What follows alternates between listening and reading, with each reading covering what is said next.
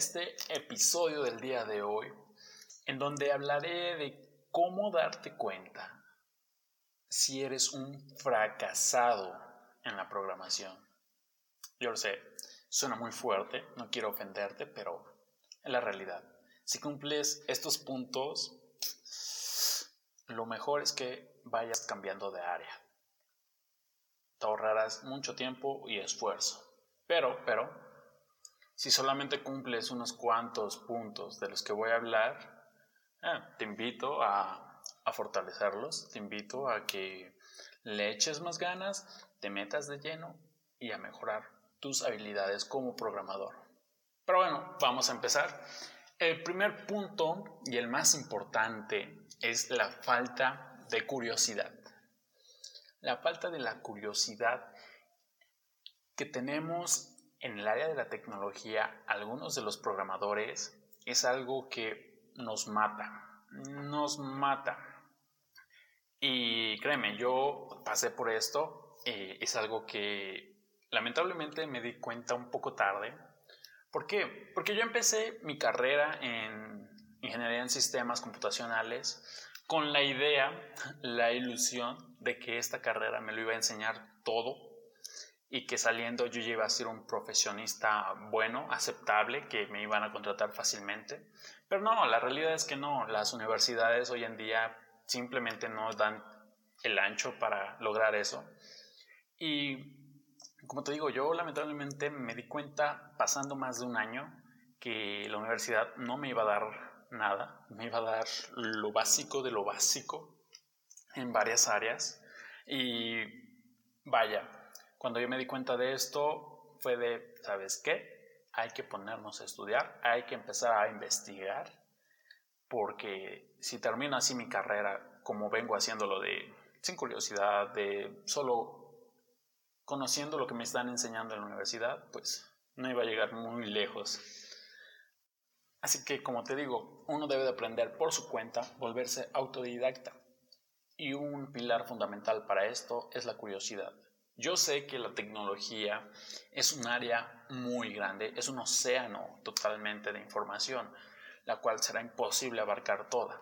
Es por ello que te invito a que, si sientes que te hace falta curiosidad en esta área, o sea, que tienes muy poca, pongámoslo así, te invito a que empieces a buscar, que empieces a consumir contenido sobre tecnología de diferentes áreas, ya sea, por ejemplo, desarrollo backend, eh, front-end, DevOps, IaaS, redes, o sea, estas áreas en donde hay bastante mercado laboral, si es que te quieres dedicar a esto claramente, que te empieces a meter, que empieces a investigar, que te empapes de este conocimiento para que puedas decidir qué área es la que está más alineada contigo.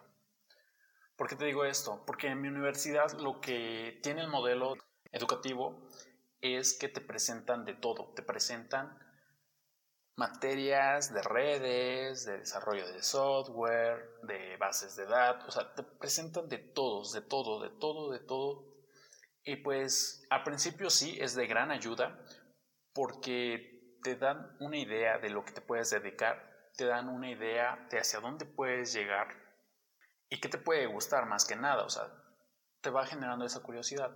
Te invito a que si tú vas iniciando, te empieces a meter de lleno a diferentes áreas, ya sea que no estén en tu plan de estudios o que todavía no sea momento de verlos, tú empiezas a investigar, tú empiezas a ver lo básico para que aprendas, aprendas a, a encontrar esa área que más te llame la atención y desde ahí, cuando la encuentres, cuando digas, esta es, métete de lleno y sigue curioseando, sigue conociendo más, sigue conociendo las tecnologías, sigue aprendiéndolas debes de tener un gran interés en cómo se hacen las cosas y principalmente en cómo esas tecnologías que estás aprendiendo o estás conociendo las puedes utilizar para crear cosas.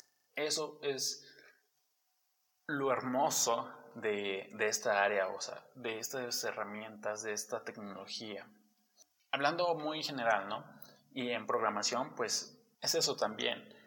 El hecho de poder crear cosas desde cero con una sola computadora totalmente de la nada y crear algo es hermoso.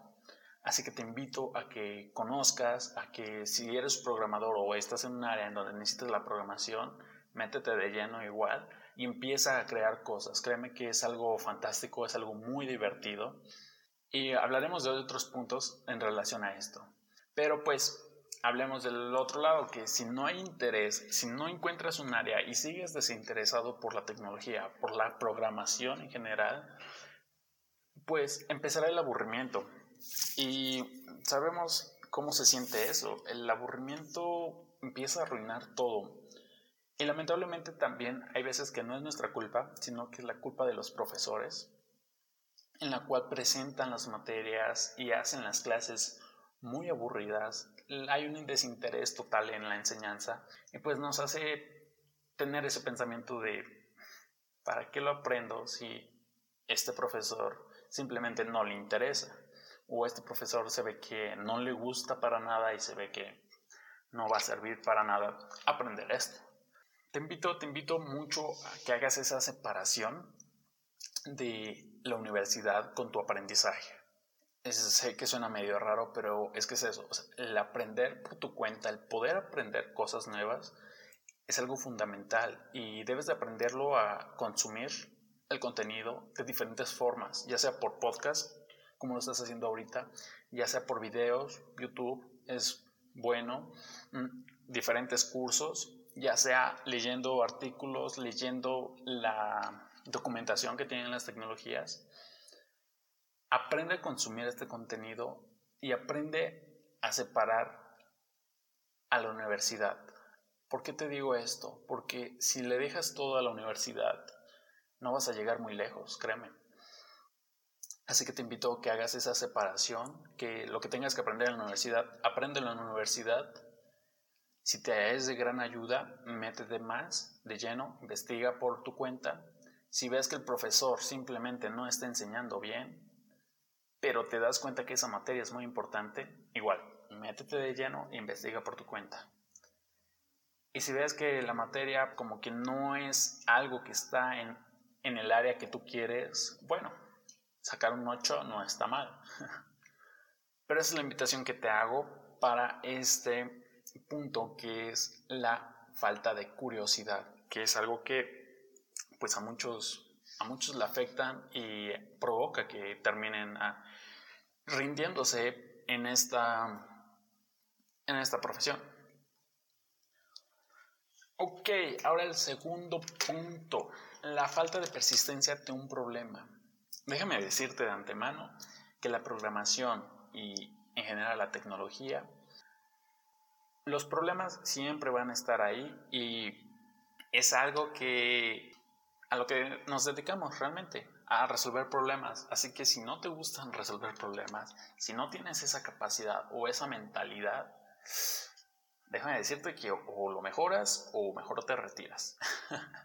¿Por qué? Porque te voy a poner un ejemplo. Yo en un momento hice una aplicación móvil de esas muy básicas en la universidad. Y lo que pasó es que me pusieron en un equipo en donde yo sabía que ellos no trabajaban bien. Pero fue de, ok, vamos a trabajar. Empezamos a hacerlo, empezamos a hacer el diseño, empezamos a gestionar, bueno, a repartirnos las tareas y todo. ¿Qué pasó? Muchos de mis compañeros no podían hacer que su parte funcionara. Tenían muchos problemas de lógica y de diseño, pues ni se diga, o sea, porque pues, ya ves, ingenieros, ¿no? Pero, ¿qué pasó aquí? Yo empecé a ayudarlos, les daba pistas de cómo podrían arreglarlo, pero simplemente no podían. Y bueno, no es tanto que no pudieran, sino que no les gustaba, se aburrían, no eran tan fanáticos de solucionar el problema. Eh, procrastinaban demasiado las cosas, tardaban semanas en acabar unas simples funcionalidades. Y es que en mi caso fue lo contrario, yo era súper terco cuando tenía un problema para crear una funcionalidad, era súper terco en, en acabarlo, era como, no, no me voy a levantar de esta silla hasta que no esté solucionado.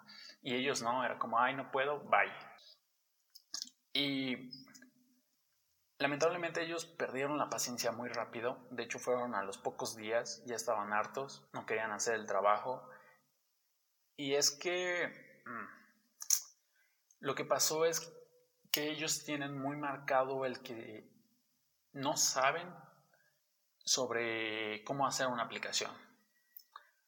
Y en vez de que se pusieran a investigar el cómo hacerlo, el cómo hacer unas funcionalidades, solo se dejaron ir y lo sentaron como si fueran unos tontos y como si no pudieran. ¿Y qué pasó ahí? Fue como, bro, estás estudiando para crear esto y simplemente te diste por vencido y no investigaste nada.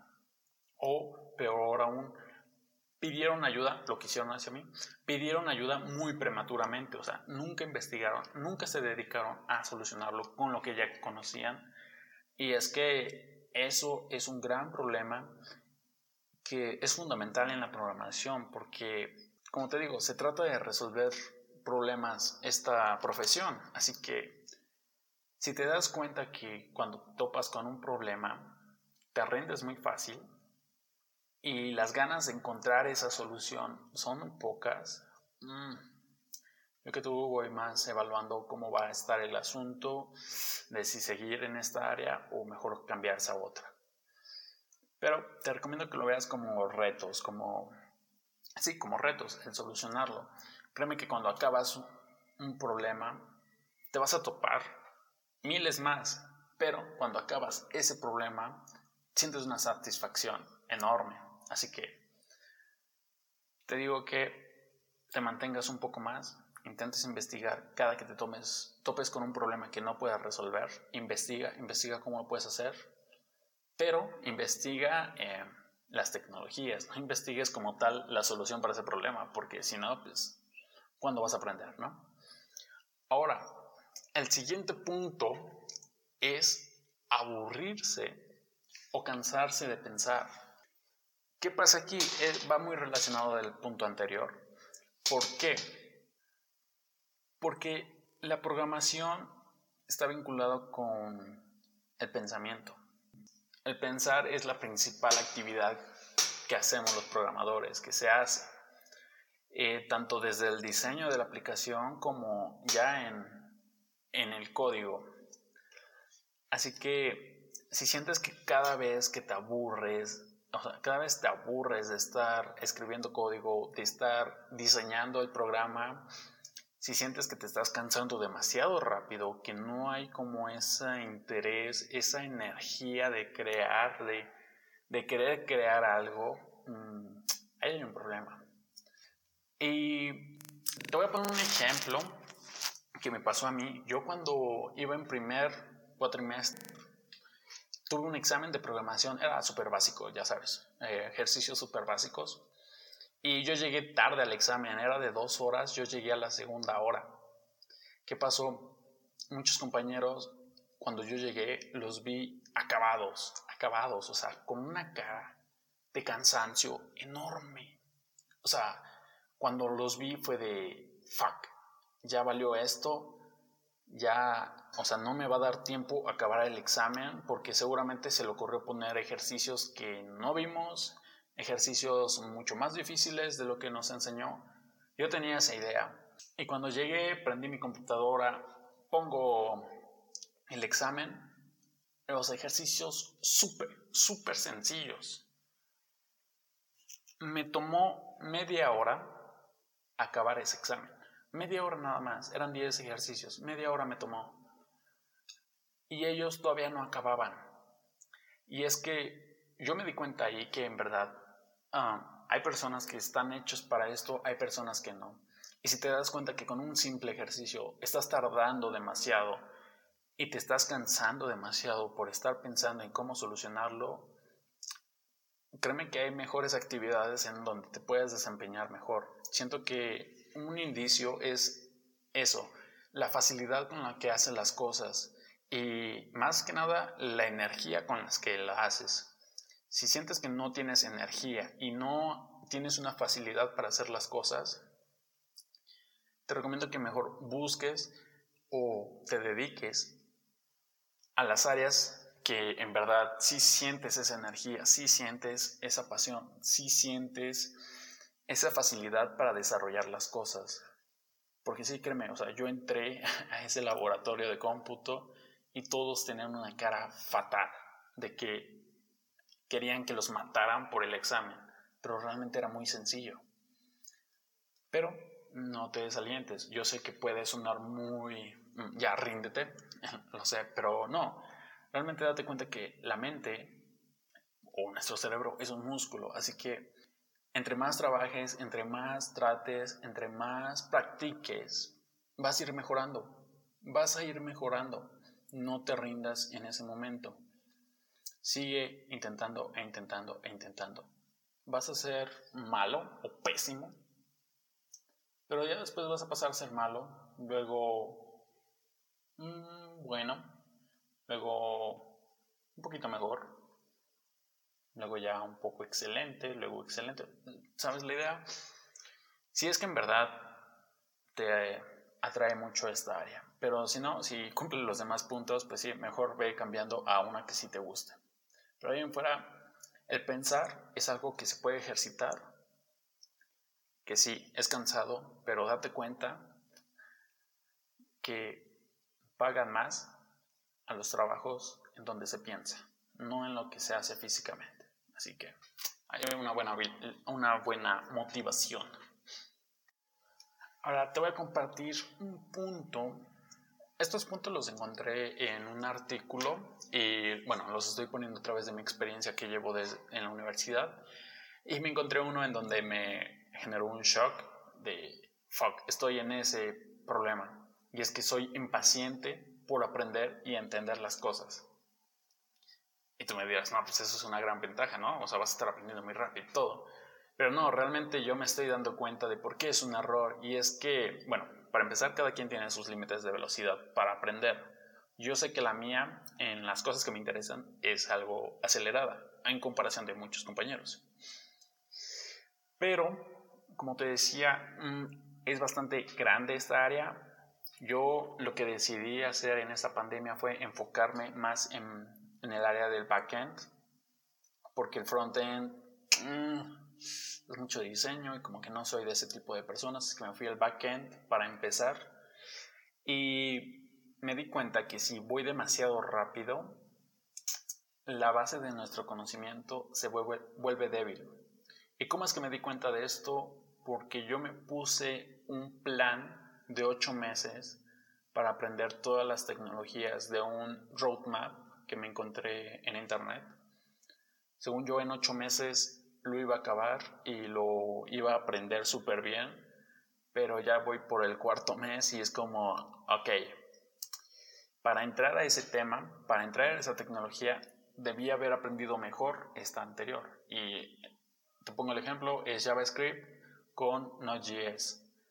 Cuando quise entrar a Node.js, que era este mes, lo que pasó fue que me di cuenta que muchas ah, funcionalidades, muchos, muchas cosas no las sabía y realmente venían en, en, la parte de JavaScript que tuve que haberlo aprendido antes. Así que tuve que retrasar Node.js y seguir con JavaScript para aprenderlo bien. Así que si vas demasiado rápido como yo o vas demasiado rápido para aprender una sola cosa, te recomiendo que o desaceleres o planees mejor las cosas. ¿Por qué? Porque ese conocimiento es fundamental. Las bases son fundamentales. Si no, nuestro edificio se va a caer muy rápido. Y otro consejo que te doy para que realmente no se venga abajo ese edificio es festejar esos pequeños progresos que tengas de aprendizaje. Eh, a mí me pasó los primeros dos meses, no festejé nada, no fue como, ah, ya acabé estas tecnologías, ya las aprendí en lo básico. No festejé, realmente me seguí derecho y ahorita es como cansado, o sea, estás como cansado de que ya llevas cuatro meses de 9 de la mañana a 12 de la noche estudiando, estudiando, estudiando, es como, ah, ¿cuándo acaba esto?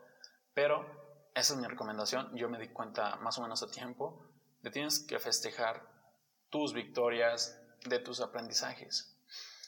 Y ahora, si crees que mi plan es muy loco de aprender todo, todas unas, o sea, varias tecnologías en ocho meses, te voy a poner este ejemplo, o bueno, te voy a citar lo que en algún momento escuché de Elon Musk, que decía que tenías que hacer tu plan, convertir tu plan de tres años a uno que se haga en seis meses. ¿Qué pasa aquí? Ah, sabemos que Elon Musk es un loco en el trabajo, pero realmente tiene sentido porque date cuenta que, pongámoslo en la universidad, tienes un plan de 3, 4 años, 5 a veces, y te das cuenta que tú en un mes, por tu cuenta, aprendiste lo que te enseñaron en un semestre. Y es como, ¿qué pasó ahí? ¿No? O sea, hay un gran fallo. ¿Por qué? Date cuenta que sí se puede, se puede aprender bastante rápido, pero es, es eso, constancia y estar eh, atento a lo que estás aprendiendo. Si no te quieres volver loco aprendiendo, sí, tómate más tiempo, pero sé constante, eso es fundamental, sé constante para ir aprendiendo. Como te digo, o cada quien tiene sus velocidades de aprendizaje, aprende cuál es la tuya y de ahí empieza a estudiar. Así que te recomiendo eso, aprende por tu cuenta, no se lo dejes todo a la universidad porque va a ser un desperdicio de tiempo y mejor empieza a aprender por tu cuenta y si estás iniciando, si estás iniciando tu carrera universitaria en un área de tecnología, te recomiendo eso. O sea, investiga, investiga, no lo del plan de estudios porque muchas veces no es muy útil, te lo digo por experiencia, hay otras que sí, realmente sí, pero te vas a dar cuenta hasta que estés tomando esa clase. Pero tú empieza a meterte y si ya sabes qué área te gusta más, haz eso. Busca un roadmap de alguien que creas que sí sabe lo que dice, que ya pasó por ese roadmap y ponlo a, meses. Intenta que se haga un año. Ya sabes, como dice el dicho, apunta a la luna y llegarás a una estrella. Así que esa es mi recomendación y ahora el punto final, que es el punto número 5, nunca dije los, el número del punto, pero el punto número 5 y es tener una mente empresarial.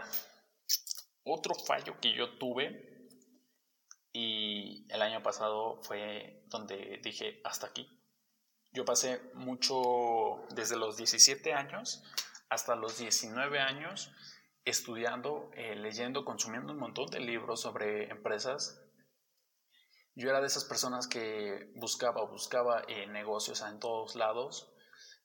Llegué al punto en donde llegué a bienes raíces. Ya ves, un niño de 19 años viendo cosas de bienes raíces. Me dirás, pues sí, ¿no? Pero te quiero preguntar esto.